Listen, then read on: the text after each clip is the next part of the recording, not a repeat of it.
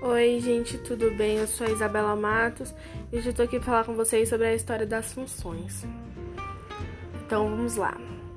Noção de função foi se construindo e aperfeiçoando ao longo de vários e vários séculos.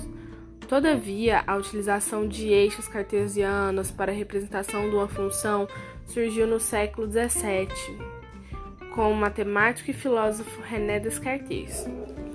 Essa invenção veio para permitir e estabelecer a correspondência entre os pontos, planos e pares de números. No século XVIII, o matemático alemão Leibniz, muito rigoroso com a linguagem matemática, inventou vários termos e símbolos.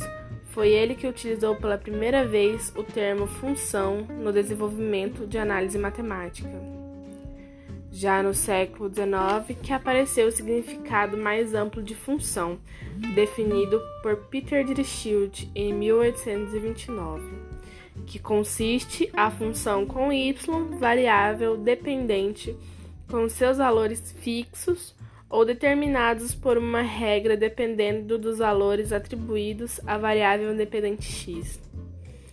O conceito atual de função resultou da investigação da ciência ao longo dos tempos, levada a cabo por vários matemáticos.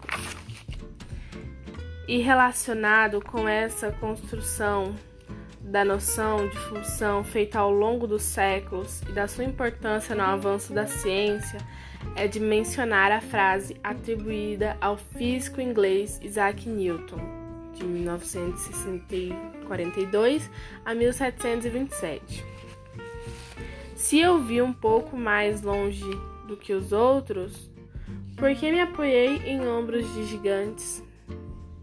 É isso, obrigada por escutarem.